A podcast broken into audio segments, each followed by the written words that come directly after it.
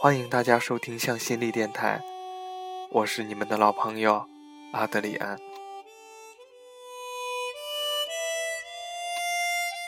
今天我要跟大家分享的一篇文章来自豆瓣，题目是《从十四岁到二十四岁，他不曾参与的十年》，作者安静。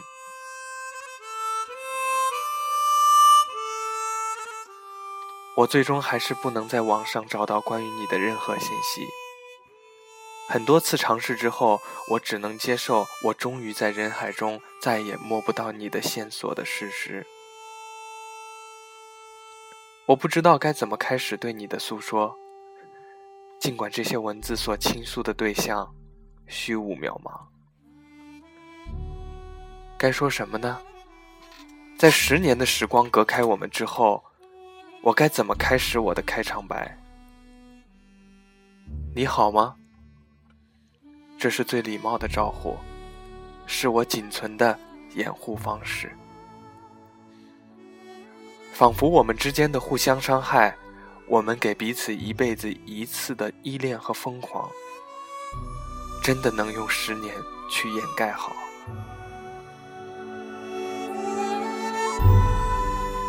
十年了，我生命巨变的十年，我人生的方向变了又变，安排好的，或者机缘巧合。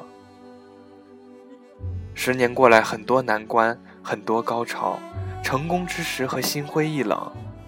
我所能记住的，只有我一个人。是的，十年我一直是一个人，有过两个男朋友，其中一个你认识。可是恋爱中的我，现在想来，却总是显得比一个人还要孤单。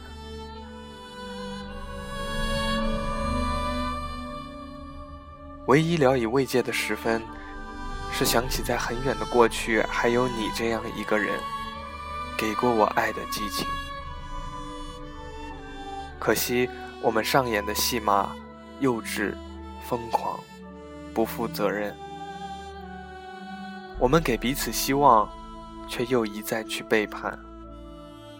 我们做出的承诺，却成为人生里可笑的闹剧。可是也只有你，让我回想起十几岁的青春，会有心动的感觉，会有活着的感觉。觉得那些年里，在本该色彩缤纷却又暗淡沉默的年岁，终于有了一点故事可以说。我曾经在十四岁遇见你的时候，写在日记里。如果二十四岁的时候，夜归的公车上。看见穿校服的孩子站在路边拥吻，他们的身影几乎都要融化进城市璀璨的霓虹里。那时候，我一定会在黑暗的车厢中安静的流泪。那时的我认为十年很长，我也曾在那个圣诞夜和你初吻的温泉边，坚定的认为。我们会一直参与到彼此未来的人生，可是我们只在一起不到一年，我们的分手激烈、暴力，充满了愤怒和太多人的参与。你不会知道的，当初和你分手是我至今为止内心关于爱情最大的负担。从最爱一个人到最怕一个人，甚至到恨，我只用了八个月。我想我们并没有在其中学会怎么去爱，而我用接下来的十年一直在偿还这个错误，缝合这个伤口。我们曾经那么的亲密，可是从你之后，亲密成了我生活中最难的事情。我该怎么带着我们给彼此的伤害去爱另外一个人，接受另一个人的身体？下个月我就二十四岁了，距离你离开我已经九年。我永远不会忘记我最后一次见到你的场景。我坐在公车上，你站在公车外，抬头，满眼的泪水。而我不敢多看，就慌忙的从这段关系里逃脱。我逃脱了你对我的紧握，也逃出了青春里最激烈的一次记忆。似乎生命里的某种东西，就在那一天停止、耗尽。而这么多年来，我总也无法避免的感受到缺失感。接近于无可救药的孤独。我记得你说过你要开着奔驰车队娶我，我记得你在上课打铃时候在我耳边轻声又坚定地说我们一定会结婚。我记得我们放学后走到黄昏花园中间拥抱，我也记得我和你吵架说分手摔了电话之后，你飞快地出现在我家门口。满头大汗的样子，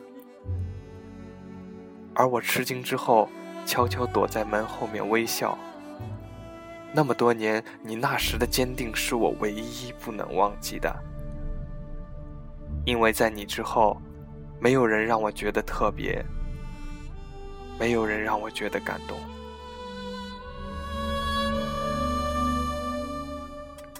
我还记得那时你来接我上学。这样每天能有一点不受打扰的相处的时光。我们坐在公车的最后一排，握着手，我靠着你，我们彼此依偎。你离异的家庭和我妈妈的高压让我们越靠越近，好像只有在彼此那里才能呼吸到自由的空气，安全的空气。我也曾深深地注视着你，感受着你的孤独和脆弱。天真幼稚的想要让我来给你温暖，可是就是这样一颗想要温暖你的心，在中考之后，你给予了最冷酷的回绝。我差一分没有考上重点，交钱才留校。你考试作弊被抓，差点没有学上。那段时间是最难的，你还没有被学校录取。每天游荡，我妈妈认为我中考失利是因为谈恋爱的缘故，对我非常失望，愤怒溢于言表。因为我留在同一所中学念高中，很多人都知道我的事情，感觉走到哪里都抬不起头，觉得总有人议论。而你时不时来学校找我的闹剧，也让我彻底放弃了我们的感情。分手的两个月是最难放下的，你的歇斯底里和我的愤怒和绝望，你不理智的行为更是把我们的关系推到了谷底。最后双方家长都要出面，在这种极其难堪的场面之下，我们的关系彻底被判了死刑。我们分手之后。我们唯一所谓的联系，是你一直往我家座机打电话，接起来你永远不会做声。这样的无言，是我们之间的默契。知道电话那头是你，我也一样无话可说。上大学之后，我远离家乡，和你的联系终于停止。十九岁或者二十岁的某一天，在寝室，在网上忽然看到我们中学很多年前篮球队的合照。你按着球，蹲在照片的左下角，温暖的笑容和孩子气的脸庞，让我顿时泣不成声。我也会在梦见你醒来之后不知所措，心中充满哀伤。为什么孩子的时候总是不能懂得？有些东西失去了，就是永远的坑，一辈子也填不满。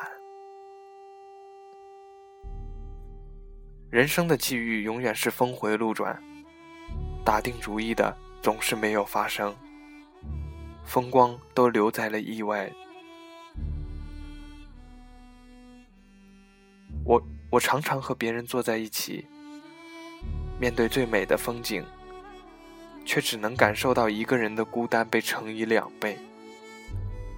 你看，我们相遇只有两三年，可是记忆却那么长，覆盖一整个年少。我不期待你会记得我，我也希望你不要像我一样带着伤口活下去。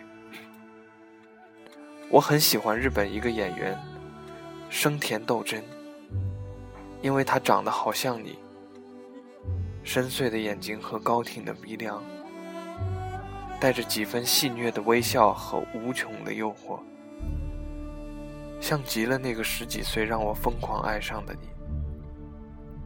我也总是把他想象成你，希望你摆脱了玩世不恭，开始有了上进心。做着自己喜欢的事情，充满激情和阳光。那个记忆里，我好爱好爱的人，还有那么多孩子在校园里重复着我们的故事。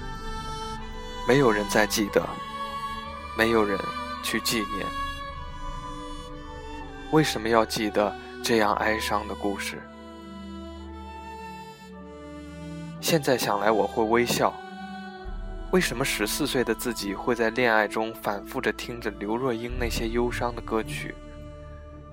我一直是个悲观主义者，妈妈的家教没有教给我任何关于人生积极的态度。对于我们的感情，我也是这样。在最快乐的时候，我也最害怕。快要二十四岁的我，多想回到十四岁，牵起那个茫然的。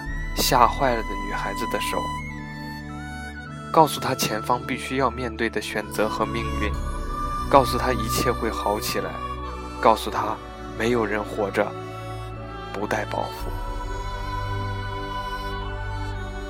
常年的独立和孤独让我变成一个没有牵挂的人。我自顾自地去了很远的地方，很多美丽的国家，看到很多漂亮的风景。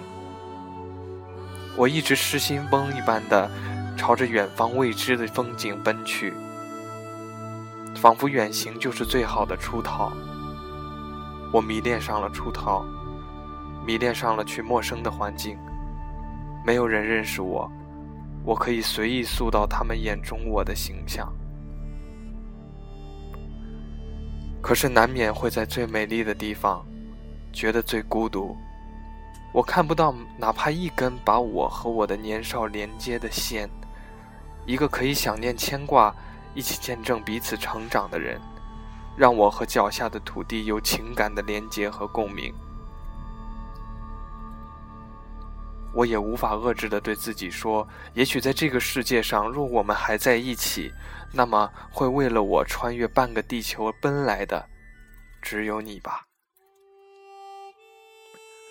可惜那个你，被我切断了线，飘进了看不尽的人海。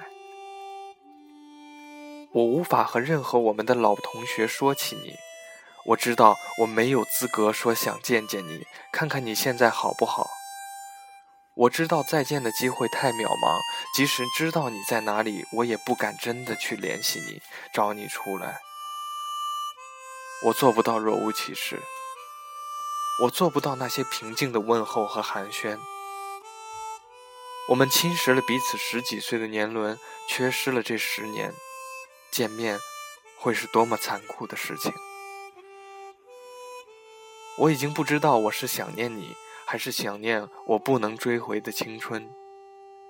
人生还要往前走，失去的不可追，而你，总在我的记忆里。我只保证我会越来越好，在你已经成为陌生人的未来。最后对自己说生日快乐，也对你说一句对不起，谢谢。就像很多故事最后支支吾吾，只剩下这五个字。